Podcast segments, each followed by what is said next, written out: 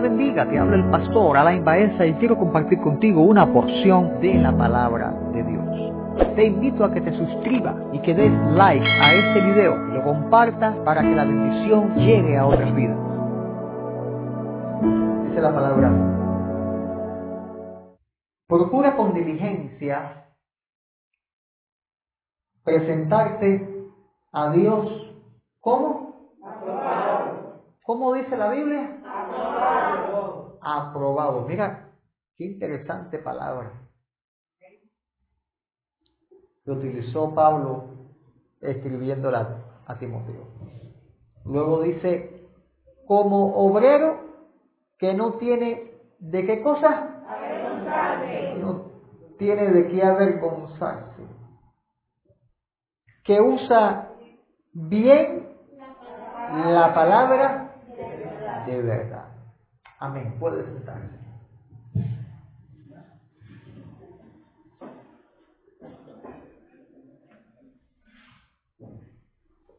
Vamos a estar hablando hoy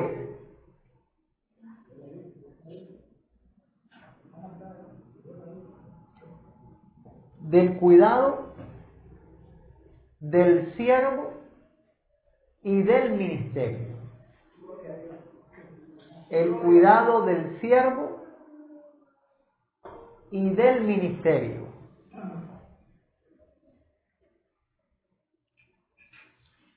Y he tenido a bien de poner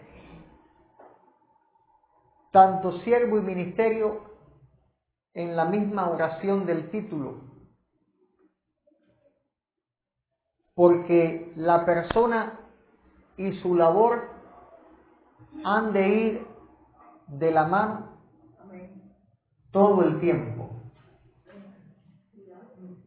La obra del ministerio no es como un trabajo común en el mundo,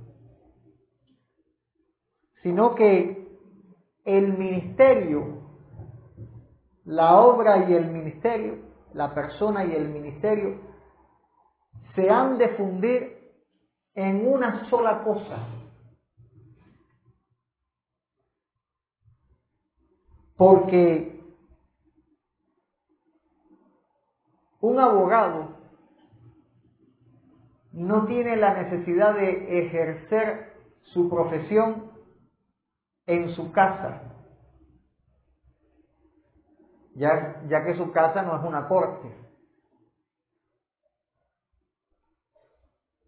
El dentista no tiene necesidad de ejercer su profesión en su casa, ya que en su casa no hay un sillón médico donde poner un paciente. Sin embargo, un ministro del Evangelio sigue ministrando tanto en la iglesia como en su casa todo el tiempo. Un pastor pastorea en la iglesia, pero cuando se acaba el culto sigue pastoreando. Porque la misma Biblia dice que no se puede presidir si no tiene eh, eh, el, que, el que preside, el que tiene esa responsabilidad, si no tiene a los suyos bajo sujeción. Por lo tanto, eh, el ministerio y el siervo es el único trabajo que no termina hasta que el Señor venga. Aún el evangelista, estando en su tiempo de descanso, le envía a Dios personas para que oren por sanidad divina o para que le prediquen el Evangelio. Aún al pastor en el día de, de su descanso le tocan la puerta buscando apacentamiento.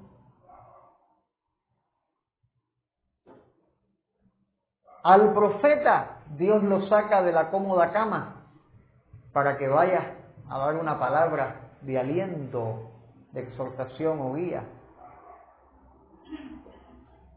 No hay eh, eh, separación entre el siervo y el ministerio. Por lo tanto, hay que aprender a cuidar tanto la vida personal como la labor ministerial como una misma cosa.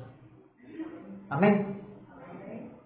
Porque si quieres tener un buen ministerio, has de ser un buen siervo y fiel. Bendito sea el Señor. Si buscas separar estas cosas, permíteme decirte que en algún momento vas a fracasar.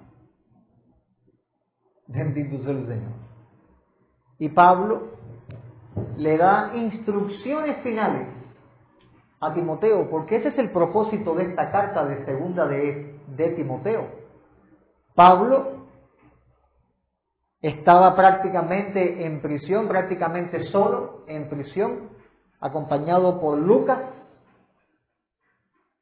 Y Pablo en, en el ardor, en el fuego de pasar la antorcha a la nueva generación, escribía a Tito, escribía a Timoteo. Y el propósito de esta carta que Pablo le hace a Timoteo era para darle instrucciones finales, porque a Pablo lo iban a matar. De hecho, Pablo fue asesinado en el gobierno del emperador Nerón. Fue asesinado. Y Pablo, en este camino, en el año alrededor del año 66 o 67 después de Cristo, en Roma, habiendo gozado unos dos años aproximadamente de, libertad, arrestado nuevamente, antes de ser ejecutado, le escribe a Timoteo esta carta. Y esta carta tiene como versículo principal el versículo 15, el que leímos hace un momento.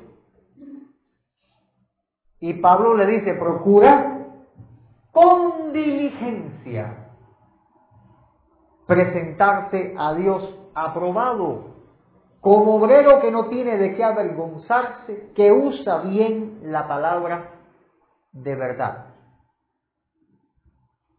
No es una persona que estaba en una fiesta que le dice a Timoteo esto, es una persona que estaba a punto de ser ejecutada por un hijo del diablo, porque Nerón no era hijo de Dios, ciertamente. Y Pablo, en esta instrucción final, en este aliento, en este ejemplo de vida, le dice a Timoteo, mira, a mí no me están temblando las piernas. Yo estoy diligentemente ocupándome de mi vida y de mi servicio para presentarme aprobado delante de Dios. Pablo le estaba enseñando con este versículo 15 eh, eh, eh, el corazón que late en esta carta a Timoteo, esta segunda carta. Pablo le está diciendo, Timoteo, haz todo lo posible por ganarte la aprobación de Dios. Bendito sea el Señor. Haz todo lo posible por ganarte la aprobación de Dios. Porque si haces esto, Timoteo, Dios te va a aprobar como un trabajador. Ojo, no estoy hablando de salvación. Estoy hablando de mi misterio y el siervo que labora en el ministerio. La salvación es por gracia, pero la aprobación al trabajo es otra cosa. Y un día vamos a estar delante de Cristo siendo juzgados por nuestro trabajo aquí en la tierra. Y el Señor premiará a los que trabajaron bien, pero también premiará con un premio no agradable a los que trabajaron mal.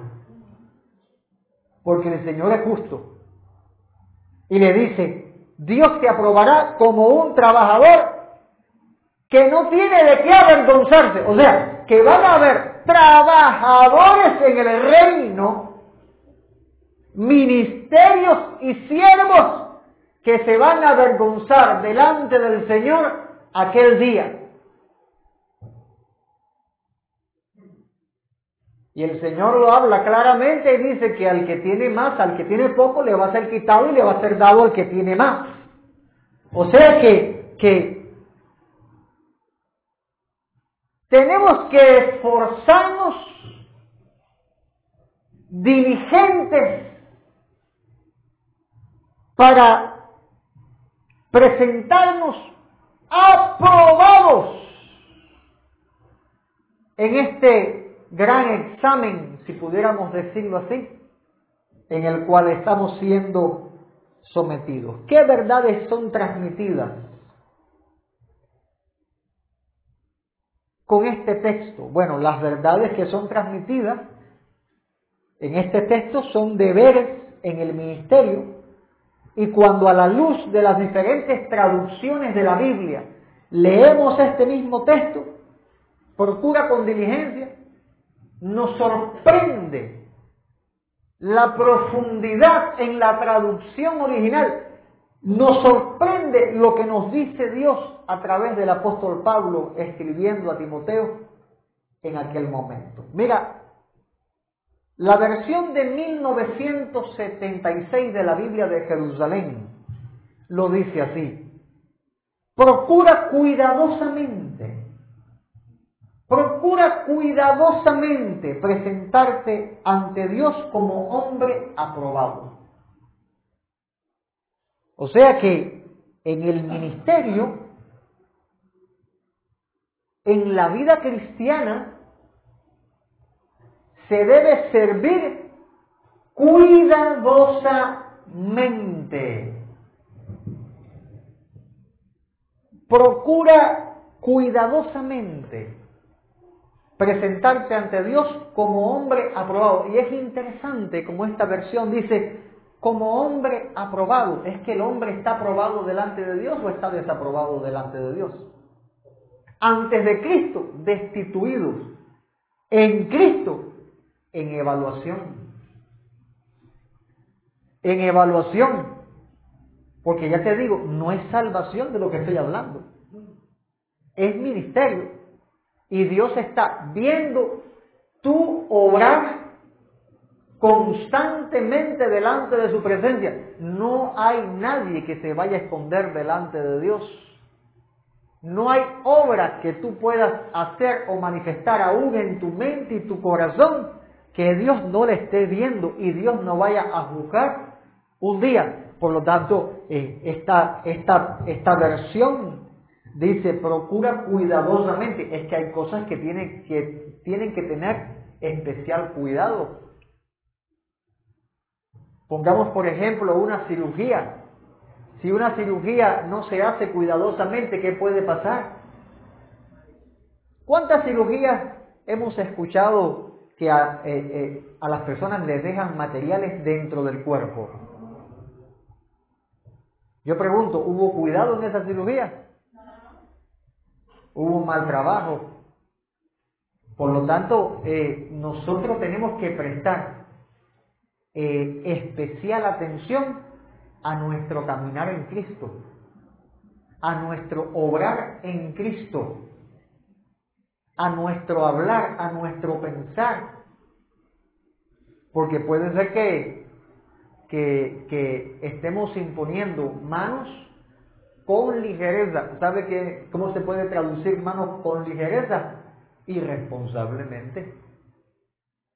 Imponer las manos irresponsablemente, no estando listos para hacer la obra y atrevernos a pararnos ahí, en el púlpito, o atrevernos a hacer una obra para Dios, no teniendo un testimonio correcto delante de Dios y, ¿por qué no?, de los hombres. Bendito sea el Señor. Por lo tanto, en el ministerio, el siervo debe estudiar el cómo mejorar su persona. Tienes que estudiar cómo mejorar tu persona. Hay gente que no cambia, eh, que desde su conversión no ha cambiado por su duro corazón. Y digo desde su conversión, hablo desde que recibió a Cristo un día. Y sí, Dios hizo la obra de regeneración, pero esa persona persiste en una manera de pensar reprobada y no aprobada. Y Pablo, en la versión RVG, esta traducción toma lo que Pablo escribió y traduce, estudia con diligencia para presentarte a Dios aprobado. Y esto nos lanza a entender cuántos han enfrentado un examen. A ver, todos, ¿verdad? Todos hemos pasado exámenes. Y para presentarte a un examen, ¿qué es lo que hay que hacer? Estudiar prepararse. ¿Y cuántos se han enfrentado a un examen sin estudiar? Sin conocer la materia. ¿Verdad, eh? No sé si te ha pasado que te han llegado y te han dicho, examen sorpresa. Y tú no habías estudiado ni sabes nada y te ponen la hoja y dejas la hoja como en blanco. O pones tu nombre, quizás me den un punto por poner mi nombre. Entonces, pasa lo mismo. Dios va a juzgar tu vida un día, siervo, porque todos los que estamos acá somos siervos, y todos los que estamos acá estamos en el ministerio de la reconciliación, como dice Tomás, que divide la palabra en sílabas, divide. Amado, y esta versión dice, estudia con diligencia para presentarte a Dios aprobado. Estudia con diligencia cuál es el libro que hay que estudiar para poder presentarnos delante de Dios aprobado. Amado, la palabra de Dios. La palabra de Dios. Porque mira como le dice Pablo, como obrero que no tiene de qué avergonzarse, que traza bien la palabra de verdad que traza bien la palabra de verdad, o sea, que toma la Biblia, toma la Biblia y la estudia de tal manera que dirige sus pasos conforme a la palabra. Y esto es el estudiar el cómo mejorar, cómo mejorarse a sí mismo. Porque el Señor hace la obra regeneradora. Pero también tú tienes que poner tu granito de arena. ¿En qué sentido, amado? Viviendo conforme a la palabra, en obediencia. Porque si, porque si Dios nos hiciera eh, autómatas, entonces Dios hiciera la obra perfecta y tú, y tú vivieras como un robot que no te equivocas delante de Dios. Sin embargo, sin embargo, eh, eh, tú mismo tomas malas decisiones y has tropezado y has tenido que pedir perdón al Señor porque te has desviado del camino. Prueba suficiente que Dios no hace autómatas. Prueba suficiente que es necesario tomar la palabra y dirigir nuestra vida en completo sometimiento a la palabra de Dios. Amado, el ministerio y el siervo se deben esforzar en ser instrumentos útiles. ¿De qué sirve en la iglesia que tú seas eh, eh, dotado con algún don y no poderlo usar, usar si eres inútil. Y entiéndame en el marco que estoy diciendo inútil. Porque no va a ocupar un púlpito alguien que está en pecado. Eso es un inútil dentro de la iglesia, alguien que tiene un talento, tiene un don, pero por causa de su pecado no se va a parar a usarlo en la casa de Dios, porque bien dice la palabra, no se levantará el impío en la congregación de los justos. ¿De qué sirve que sepas eh, eh, hacer cualquier cosa y por no ser un instrumento útil, no pueda ser usado? Mira lo que dice la versión del año 95. Trata de que Dios pueda contar contigo. Mira esta traducción, qué interesante como, como, como, como, como toma, eh, eh, procura con diligencia cómo lo, cómo lo traduce. Trata de que Dios pueda contar contigo. Yo quiero que Dios pueda contar conmigo. Yo anhelo eso. Que mi Dios diga, eh, puedo contar con mi siervo. Porque ciertamente, ciertamente, hay personas que son dignas de, de reprensión.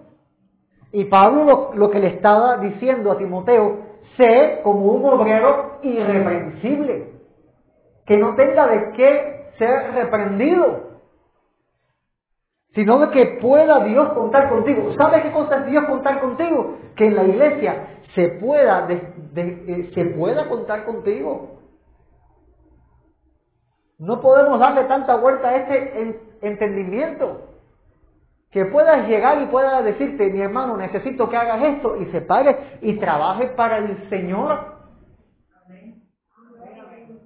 No que tengas ese don o que tengas ese deseo de, de servir y por causa de tu mal actuar no se te pueda llamar a la obra del ministerio.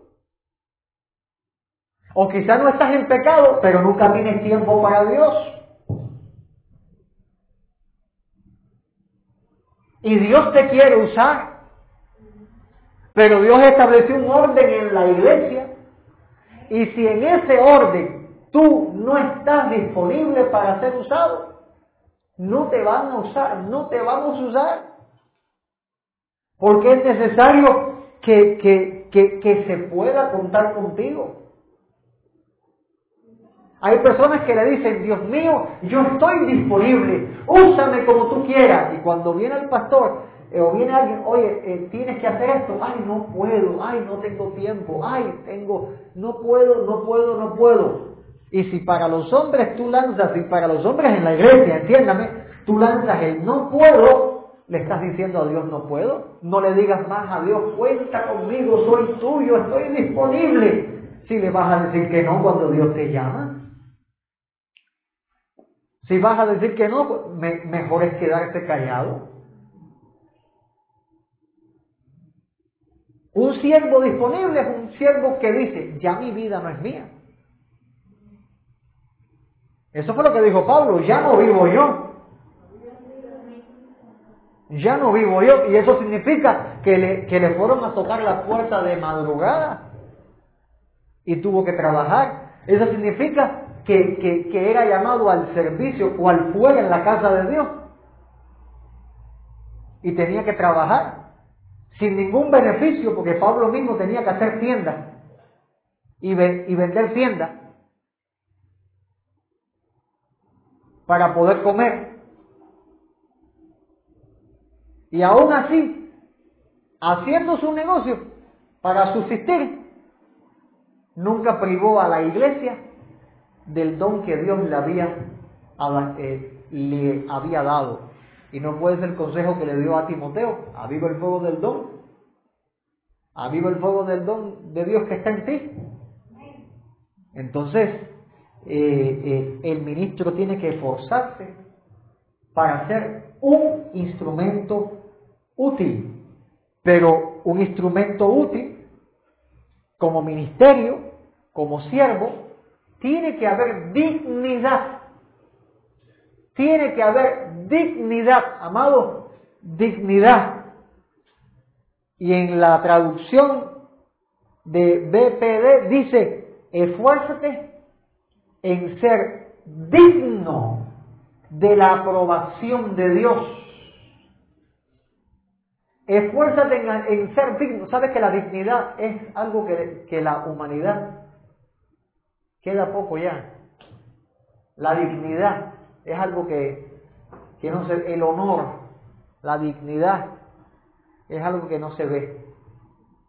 Es algo que lo han ensuciado tanto que se ha olvidado que eh, el hombre, la mujer, tienen que tener esa marca, ese sello de dignidad que provoca respeto.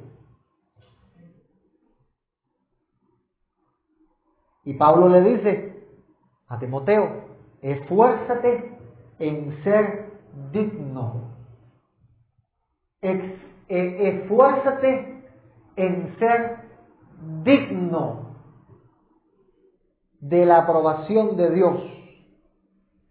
¿Cómo me esfuerzo? Presentándote ante Dios como un obrero que no tiene de qué avergonzarse. Y yo quiero eso para mí, perdóneme usted, yo quiero ser un siervo digno de la aprobación de Dios. Y, pero para eso hay que, hay que esforzarse. Hay que esforzarse y, y, y para ser un fiel dispensador de la palabra de Dios Primeramente tenemos que quitarnos la, lo, que, lo, que, lo que corroe la dignidad en nuestras vidas y dejar que Cristo edifique en nosotros un ser digno delante de Dios. Bendito sea el Señor. Porque el ministerio y el siervo deben de ser de un valor comprobado. Y esto es importante. Un valor comprobado. No sé cuántos tienen cadenas de oro. Nadie.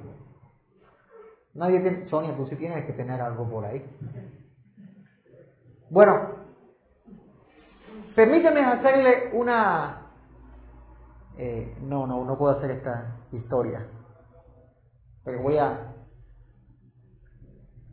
Hay una persona, les voy a hacer otras, pero bueno. Hay una persona que recibe una cadena y se la regalaron porque a los ojos de otra persona era una baratija. Y regala esta cadena. Y pasa el tiempo. Y andando el tiempo, mejor dicho, un conocedor ve la cadena que fue regalada y le dice a la persona que la recibió. Permíteme ver tu cadena y cuando la ve, le dice, esta cadena es de oro de 18 quilates. ¿Cómo puede ser posible si el color no es como el oro? Necesitaba una limpieza.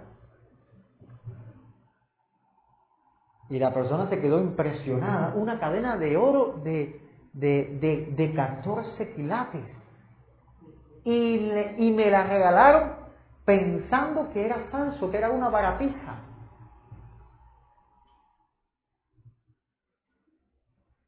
Usted se imagina cómo esa persona se puso, ¿verdad? Contentísima de que tenía una cadena de oro. Pero ¿cómo la recibió? De la mano de otra persona que no sabía el valor de lo que tenía. entiéndame, entiéndame esto que le estoy diciendo. El siervo de Dios tiene que tener un valor comprobado. Usted no es baratija en las manos de Dios. Usted tiene su valor en las manos de Dios, pero el siervo tiene que, comprobar su valor. ¿Cómo el siervo pone a prueba su valor? Sino en el ejercicio del servicio.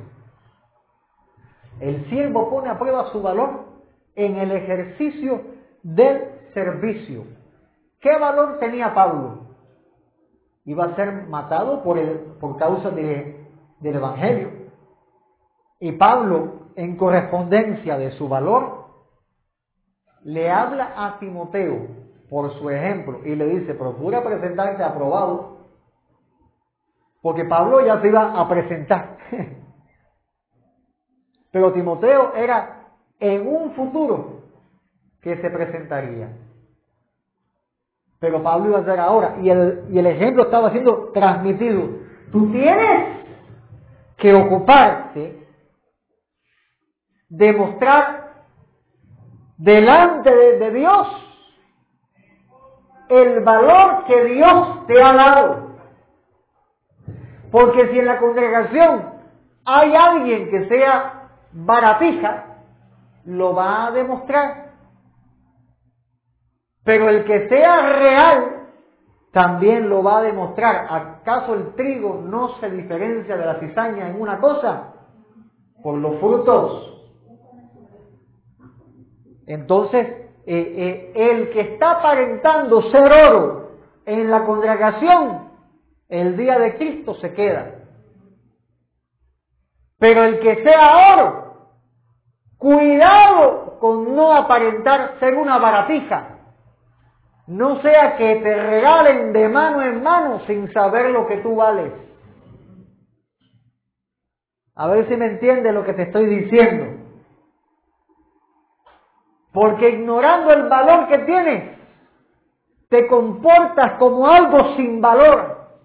Usted es un hijo de Dios, usted es un siervo de Dios y tiene que vivir conforme a esa realidad. Si usted se baja, si usted se baja de ahí, usted está negando el valor que usted tiene delante de Dios. Y Pablo le dice en la versión de Dios habla hoy, lo traduce de esta manera, haz todo lo posible, haz todo lo posible. ¿Cómo tú demuestras tu valor? Haciendo todo lo posible. Haciendo todo lo posible. Así es como se demuestra el valor. ¿Cómo se prueba el oro? En fuego. ¿Cómo se prueba el siervo? en trabajo. Bendito sea el Señor. Y cuando tú ves que un hermano se pone a trabajar y hace todo lo posible en la casa de Dios trabajando, a Dios, Dios recibe gloria. La iglesia funciona en el trabajo pero se levantan celos en la congregación contra esa persona que está haciendo todo lo posible. No. Lo que tienes que hacer tú también es empezar a hacer todo lo posible. Y no dejar en las manos de uno el trabajo que tienen que hacer muchos. Comentarios que he escuchado yo que, que se dicen sobre hermanos que hacen todo lo posible Dicen los carnales, la iglesia es de ellos. Le tienen comprado el favor al pastor. Se creen que son los mejores en todo. Amado, eso es carnalidad. Ese es el diablo hablando.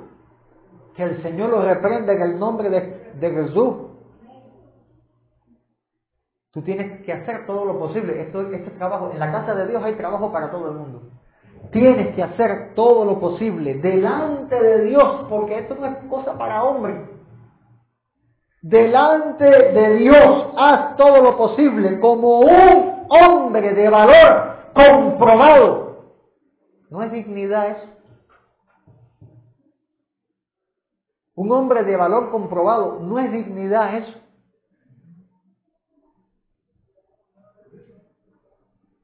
En la primera carta que Pablo le escribe a Timoteo, le dice, Pablo, a los ancianos reprende como si fueran tus padres, a las ancianas como si fueran tus madres, a la jovencita como si fueran tus hermanas, con santidad, Timoteo. A las viudas ponle las pautas como tiene que ser.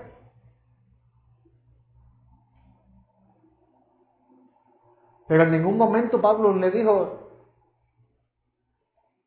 que lo hiciera despóticamente, sino con santidad, como un padre, como una madre, con respeto. Porque el lugar que tiene el cristiano, el siervo, el, que está ejerciendo ministerio, es un lugar de dignidad tan grande. Tan grande. Mira, el ministerio es más importante ¿Cuál es la profesión más importante que usted puede pensar? ¿Presidente? El ministerio es más importante que un presidente. Doctor, el ministerio es más importante que un doctor. Porque el único trabajo en la tierra que ayuda a una persona a alcanzar a Cristo es la obra del ministerio, más nada. Más nada. La única labor en la tierra que puede eh, eh, ser sumado un trabajo a esta labor es la obra del ministerio.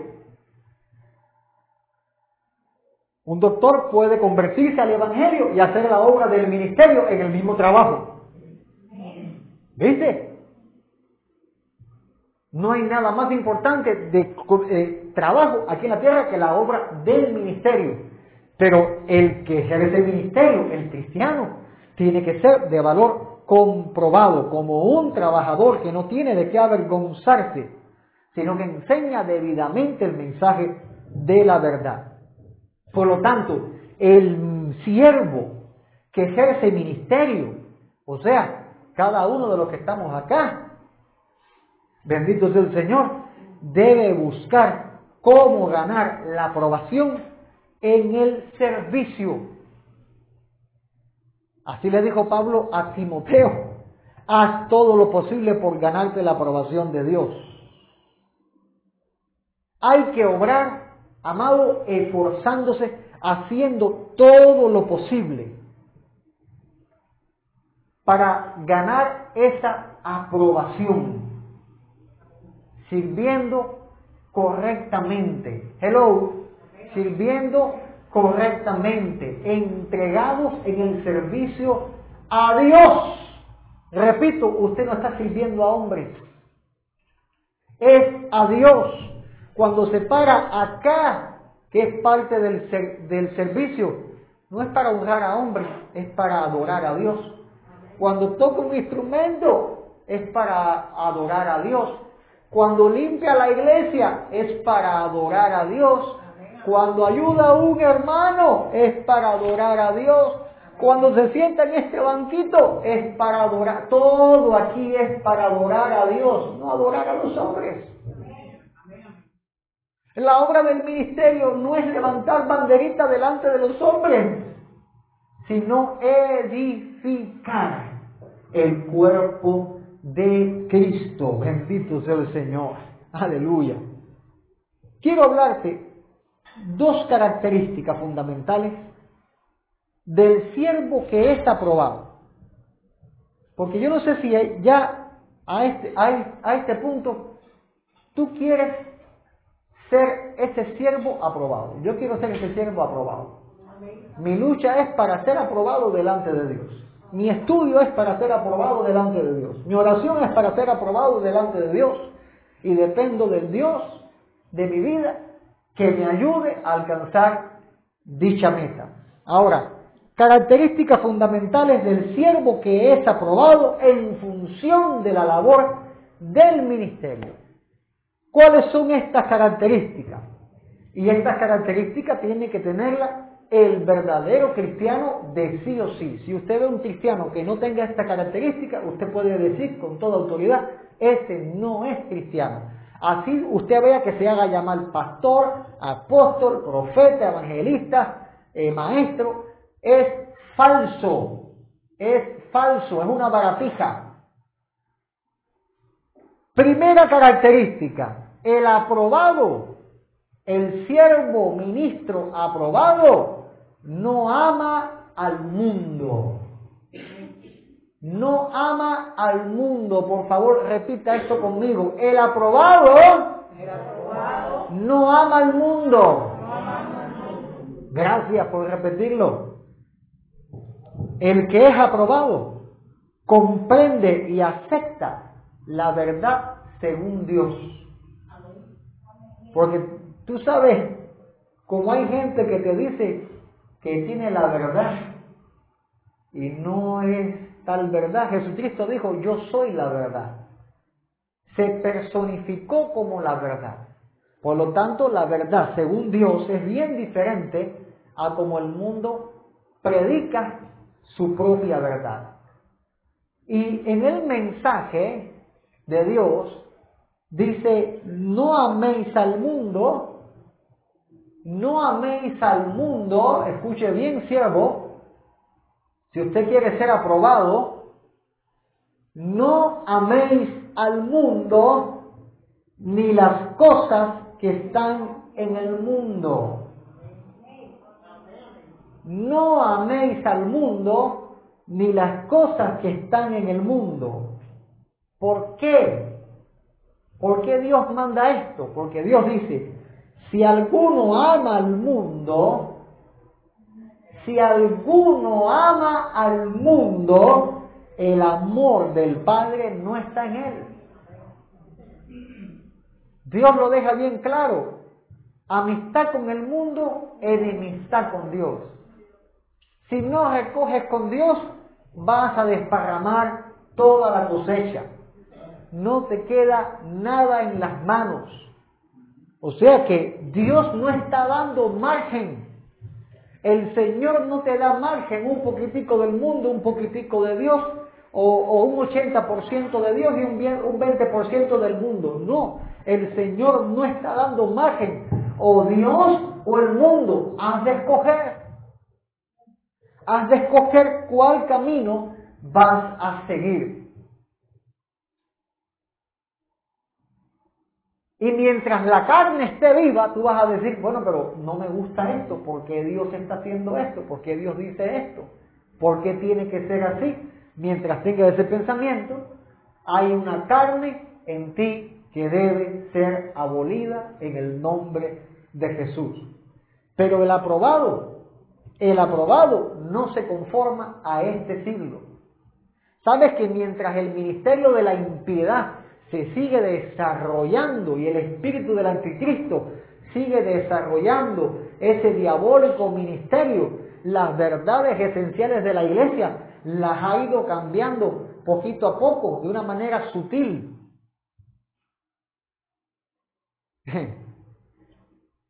Si vemos a los cristianos de hace 50 eh, eh, años atrás, veríamos una gran diferencia en la iglesia de hoy, en día. Pero si esos cristianos de hace 50 años vieran los cristianos de hace otros 50 años más atrás, verían una diferencia. Y así y así hasta la iglesia primitiva. Veríamos gran diferencia. ¿Por qué?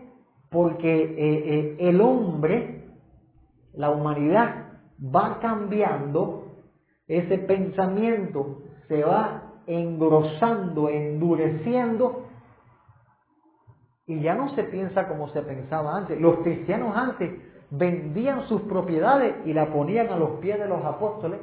¿Qué cristianos hoy usted ve que venda su casa y la ponga el, el dinero al servicio de la iglesia? Nadie lo hace. Entonces sí está cambiando, sí está cambiando.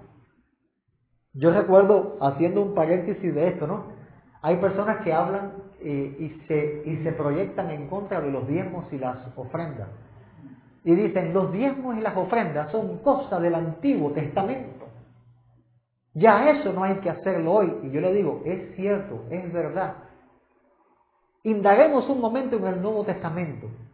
Ah, los cristianos vendían sus propiedades y la ponían a los pies de los apóstoles. Bueno, gracias por abrirme los ojos, tenías toda la razón. ¿Cuándo vas a, ¿cuándo vas a, vender tu casa y vas a traer todo el, dinero para la iglesia entonces? Bueno, pastor, eh, seguimos con los diezmos y las ofrendas. Porque, cierro paréntesis, no sé si alguien entendió. Remedial el próximo viernes. El asunto es que, que la entrega que tenían antes no es la entrega que, que se está viendo hoy. Y que el Señor me ayude a predicar. La entrega que tenía la iglesia antes no es la entrega que tiene la iglesia hoy. La iglesia hoy le cuesta orar. La iglesia hoy le cuesta asistir a un culto.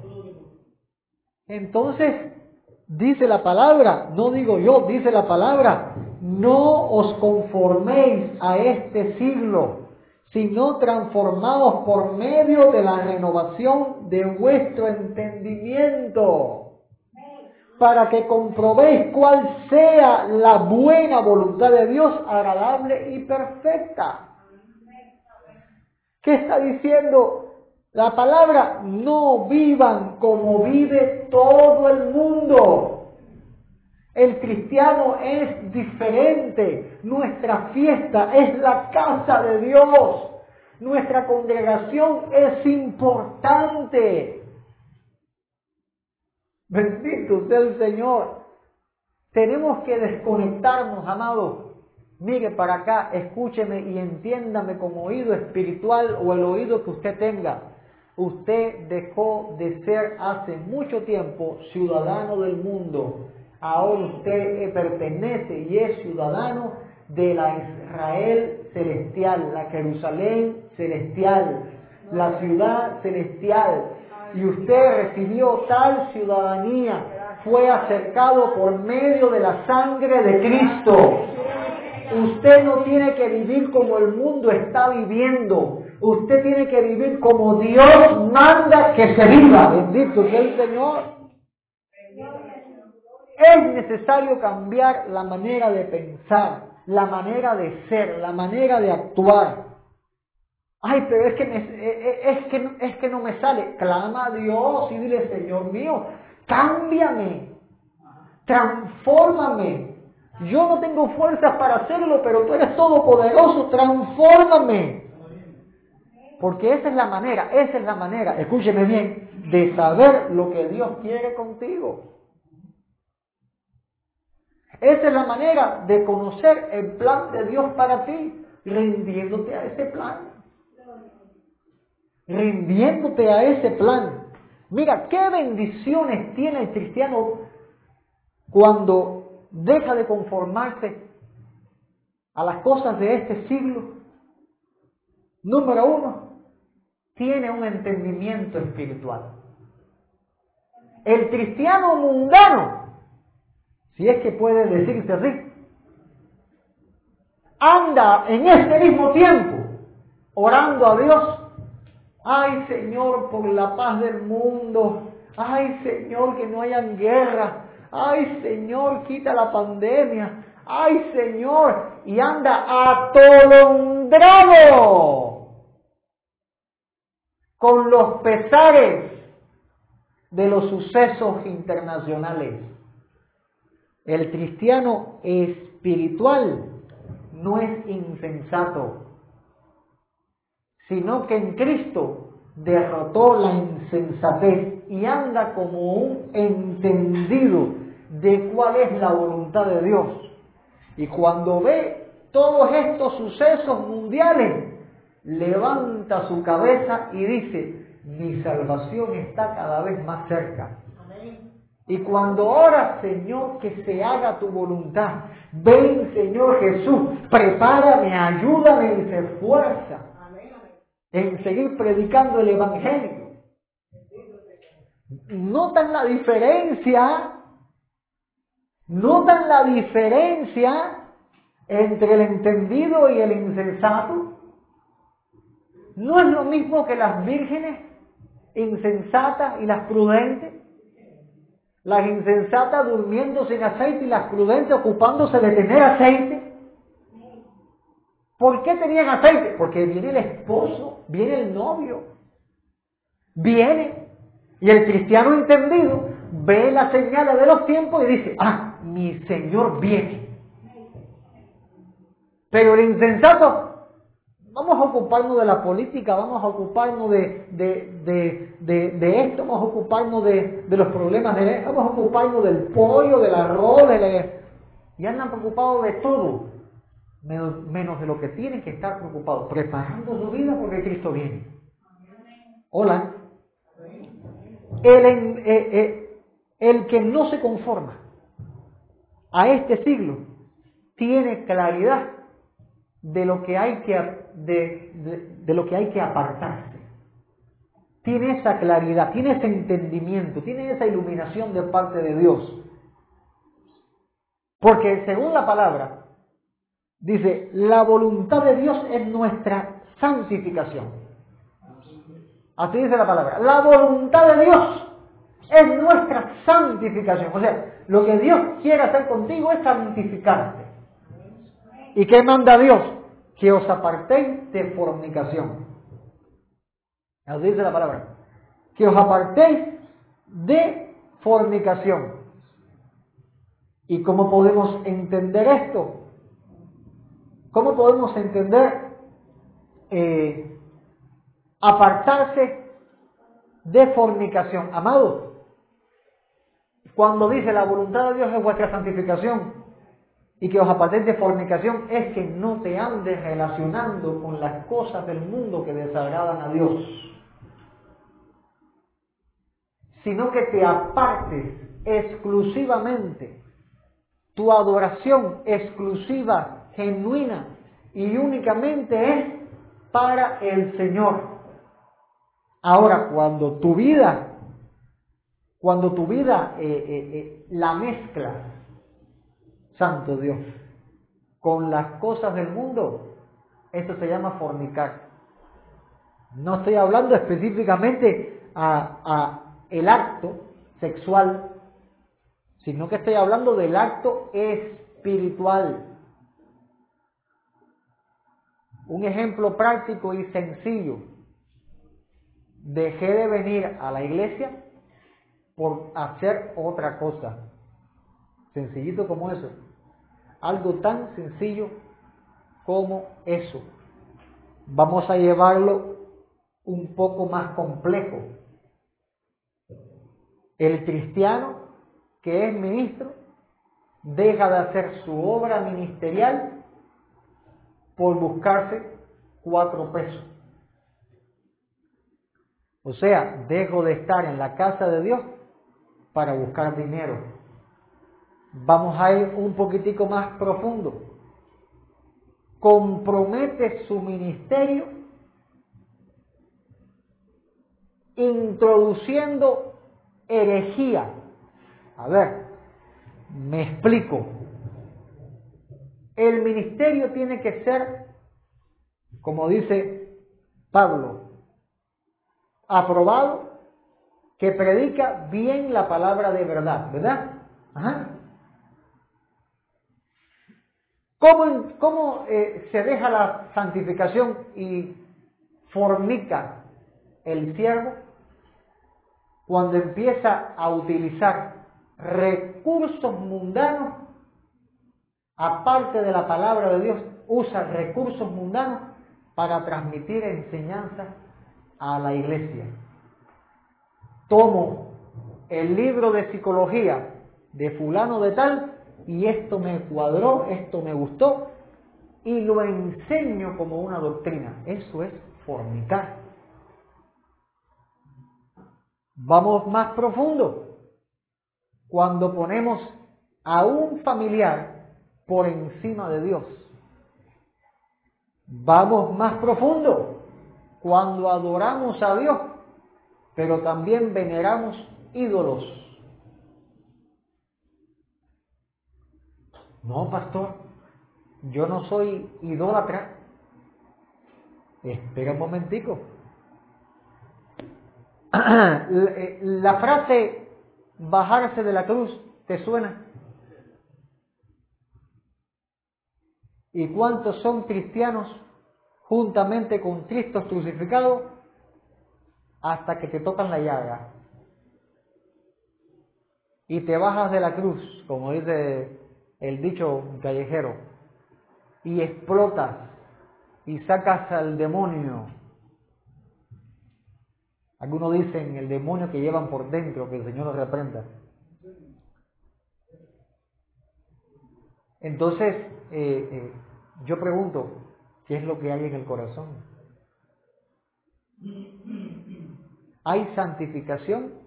¿Sabe lo que es santificación? La obra constante de Dios transformando tu vida. Y a veces Dios va a permitir que lleguen esos momentos de estallido para que veas quién realmente eres y dónde Dios va a empezar a trabajar. Porque a veces nos creemos especialmente santos hasta que nos bajamos de la cruz. Hasta que nos mientan a fulana y nos manifestamos como quienes no somos nosotros y explotamos y, y no damos un buen testimonio. Ay Señor. No sé, Dios nos ampare, Dios nos guarde, Dios nos ayude y Dios nos santifique. Que Dios nos santifique. A veces dice, ¿por qué Dios permite en mi vida esta prueba que estoy pasando?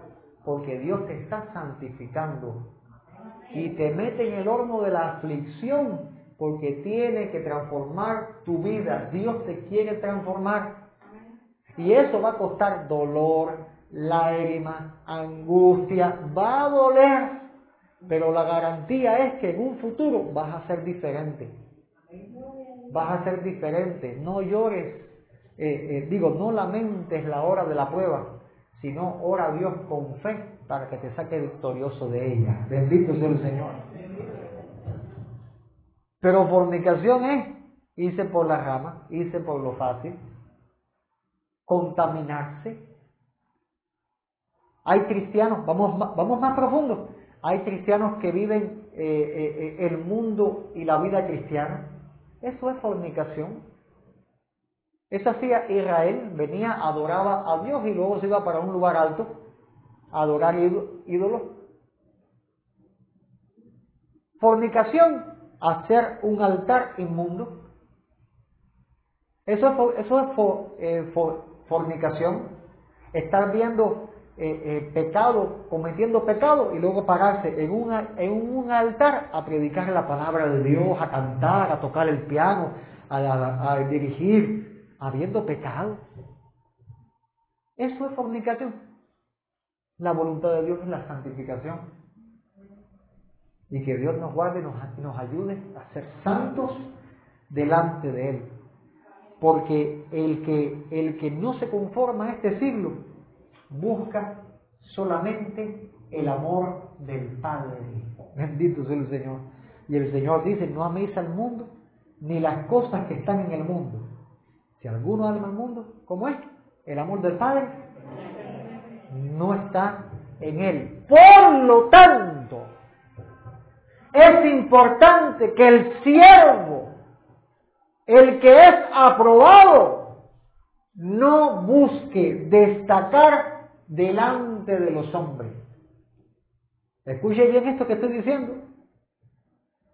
No busca, el aprobado no busca destacar delante de los hombres. Si usted ve que una persona anda buscando destacar, eh, ¿cómo, es, cómo, es que le dicen los trepadores? Anda buscando trepar, destacar, mostrar sus dones, su habilidad delante de los hombres. Ese se quedó con su recompensa en la tierra. ¿O acaso el Señor no reprendió a estos discípulos que estaban, eh, se estaban fajando, luchando entre ellos, discutiendo, a ver quién se sentaba al lado del Señor en el, en el reino? No reprendió el Señor a este que estaba preocupado, que si se queda. Y el Señor le dijo, si yo quiero que viva hasta que yo venga, ¿qué te importa a ti? Sígueme tú. No hay reprensión del Señor para aquellos que andan buscando lugares y posiciones vistosas. No reprendió el Señor cuando enseñó sobre la oración, cuando dijo, no sean como los fariseos cuando oren, que les gusta ser vistos. No dijo cuando ores, cierra en tu, métete en secreto en tu cuarto, cierra la habitación, que nadie te vea, que nadie te oiga. Deja que sea Dios el que se verifique en tu vida. No busques tú la honra. Más bien humíllate delante de Dios y Él se exaltará cuando fuere tiempo. ¿Qué dijo Pablo? ¿Cuál fue eh, eh, el ejemplo de Pablo que Timoteo recibió? Mira lo que dijo Pablo, y esto se lo dijo a la iglesia de Galacia. ¿Busco ahora el favor de los hombres o el favor de Dios? ¿Qué estoy buscando, iglesia? Le dijo Pablo. ¿El favor de ustedes o el favor de Dios? ¿Trato de agradarlos a ustedes o trato de agradar a Dios? ¿Sabe lo que dijo Pablo? Si trato de agradar a los hombres, no sería siervo de Cristo. Mira qué, mira, mira qué interesante esto. Si trato de agradar a los hombres, no sería siervo de Cristo. Porque el siervo haciendo la, la voluntad de su Señor muchas veces va a tropezar o va a chocar con la opinión pública de los hombres.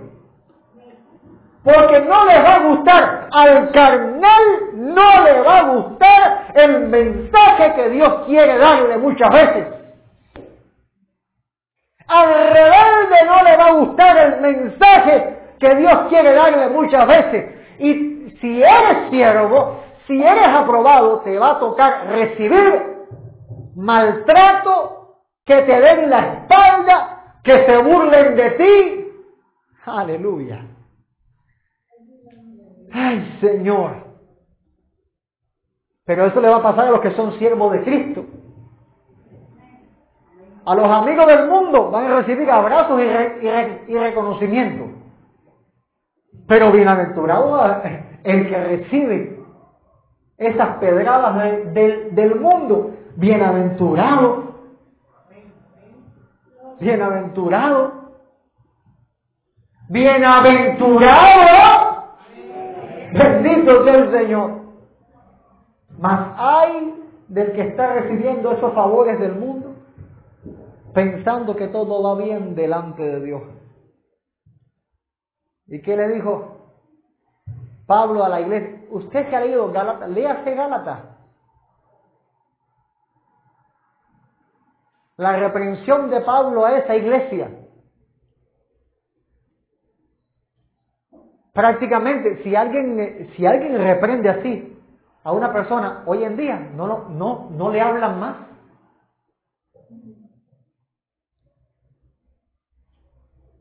Pero yo espero que usted, cuando sea reprendido, baje la cabeza, se humille delante de Dios y reciba la, la reprensión. Sea cual sea. Tenga razón el pastor o no la tenga. Usted es siervo. Usted es esclavo de Cristo, baje la cabeza, humíllese delante de Dios. Y si el que lo reprende está confundido, ya Dios se va a encargar. Ya Dios va a tratar con el pastor, con la persona que sea. Ya Dios va a tratar con él. Y se va a acercar a usted y le va a decir, perdóname porque te dije, tú tenías la razón. Pero ¿sabes lo que pasa? Y cuando viene, viene la autoridad a reprender, se levanta la rebeldía. Y no me gusta lo que me dijeron. Y me voy de la iglesia. Adiós. Nunca estuviste en ella. Porque si eres parte del cuerpo de Cristo, oye, te duele un dedo, pero tú no te lo cortas. ¿O no? Cuando te duele un dedo, ¿tú te lo cortas? No, ¿verdad? Aguantas el dolor ahí o te tomas un medicamento. Hay personas que se autoamputan del cuerpo de, Cristo porque me siento mal, porque no me gustó, porque... y se van entonces. Amado, amado, busca el favor de Dios, bendito sea el Señor. Busca el favor de Dios y no te autoamputes.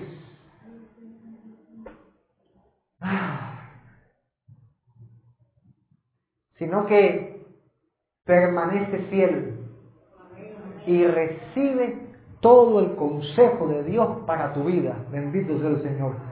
El buscar destacar o el ser reconocido por los hombres es un camino que da espacio suficiente para que el pecado logre destruir al siervo.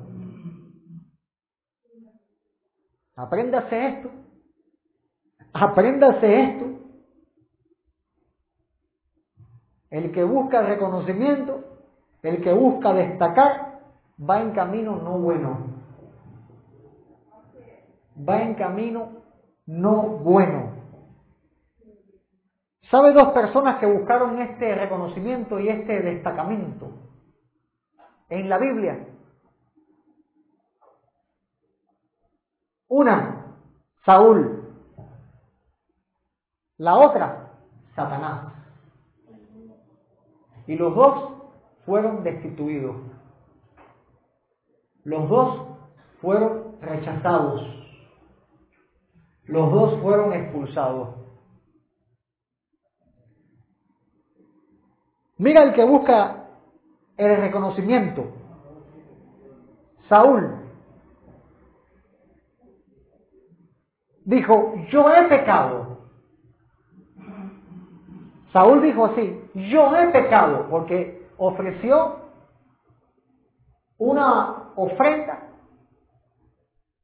que no debió haber realizado, sino que la orden era esperar a que llegara Samuel para que hiciera esa ofrenda, esa entrega, ese, sacrificio. Y en el desespero por la guerra, Saúl desobedeció y fue a ofrecer la ofrenda. Y luego de esto, Saúl dice, yo he pecado. Cuando llegó Samuel y le pidió cuentas, ¿por qué hiciste esto? Actuaste locamente. Saúl dijo, yo he pecado. Yo reconozco que pequé. Pero acto seguido dijo, pero te ruego que me honres delante de los ancianos de mi pueblo y de Israel. Hay, hay, hay gente con que cuando tú lo reprendes, van a decir, es cierto, yo pequé contra Dios, pero no se van a arrepentir. Reconocen su condición delante de Dios, pero no se van a arrepentir. ¿Por qué no se arrepienten? Porque no tienen temor de Dios y están desconectados de Dios. Mira lo que dijo Saúl luego. Vuelve conmigo para que adore a Jehová tu Dios. Y a mí me sorprende este versículo. Capítulo 15, versículo 30 del primer libro de Samuel. Vuelve conmigo para que adore a Jehová tu Dios. No que Jehová era el Dios de Israel, o, eh, o Saúl no pertenecía a Israel. ¿Qué pasaba con Saúl? Había sido destituido Ya Saúl no se sentía parte de, Dios. Su parte era con el mundo. Su deseo era el mundo. Se levantó hasta una estatua en su honor. Ay, Señor. Ay, Señor. Pero mira la condición de buscar destacar lo que lo, lo que lo llevó a decir, Jehová es tu Dios, no el mío.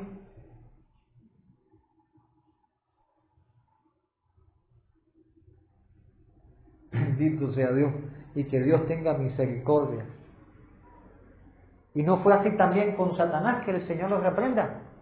Cuando dijo, subiré al cielo en lo alto junto a las estrellas de Dios y levantaré mi trono, mi trono.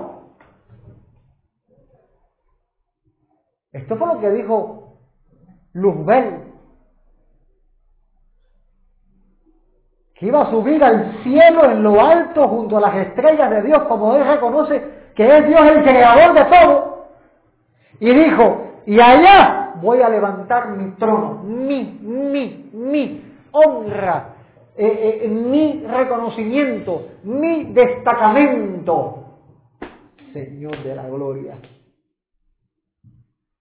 Y luego dijo, y en el monte del testimonio me sentaré. ¿Y qué le dijo Dios? Cuando este loco, que el Señor lo reprenda, porque esto es locura, caballeros. Dama presente, esto es locura. El que busca destacarse delante de los hombres, eh, eh, tener ese, levantar su nombre, buscar esa gloria, eso es vanagloria. El que busca eso se, se ha vuelto loco. Aquí la gloria es para Dios únicamente. Y si, y, si, y si no se entiende esto, y si no se entiende esto, si no se entiende que la gloria es para Dios, fracasamos desde un principio. La gloria es para Dios. Yo no necesito, como siervo, fanfarria de nadie.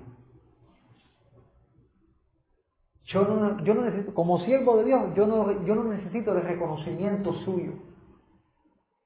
No me hace falta, no vivo con eso. Yo necesito que usted reconozca y glorifique al único y verdadero Dios. Y usted diga, mi Señor es Jesucristo, mi Padre es Jehová de los ejércitos, soy templo del Espíritu Santo. Yo no morí por usted, ni usted murió por mí, sino que Cristo murió por nosotros. Y Saúl no entendió que la gloria era para Dios y fue destituido. Satanás no entendió que la gloria es de Dios y Dios le dijo, derribado eres hasta el Seol, a los lados del abismo. El que busca la, la gloria va a ser derribado, va a ser destituido. Pero el siervo, el siervo que ama a Dios, no comete adulterio. El siervo aprobado no comete adulterio espiritual. No lo hace, sino que la, sabe que la gloria es de Dios. Y no dice Santiago, oh almas adúlteras. No, no hace Santiago esta, eh, eh, eh, esta expresión. Oh almas adúlteras, ¿no sabéis que amistad con el mundo es enemistad contra Dios? No dice la Biblia, el que se constituye amigo del mundo, es, se constituye a mí eh, enemigo de Dios. Cualquiera que quiera, dice la, así dice la Biblia, cualquiera pues que quiera, que desee ser amigo del mundo, se constituye enemigo de Dios. no es que, no es que te vuelvas amigo, sino que lo desees. Al, en el desear ya están haciendo una enemistad contra Dios. Por lo tanto, eso es considerado como adulterio espiritual. Y voy a terminar con esto ya, que son las doce.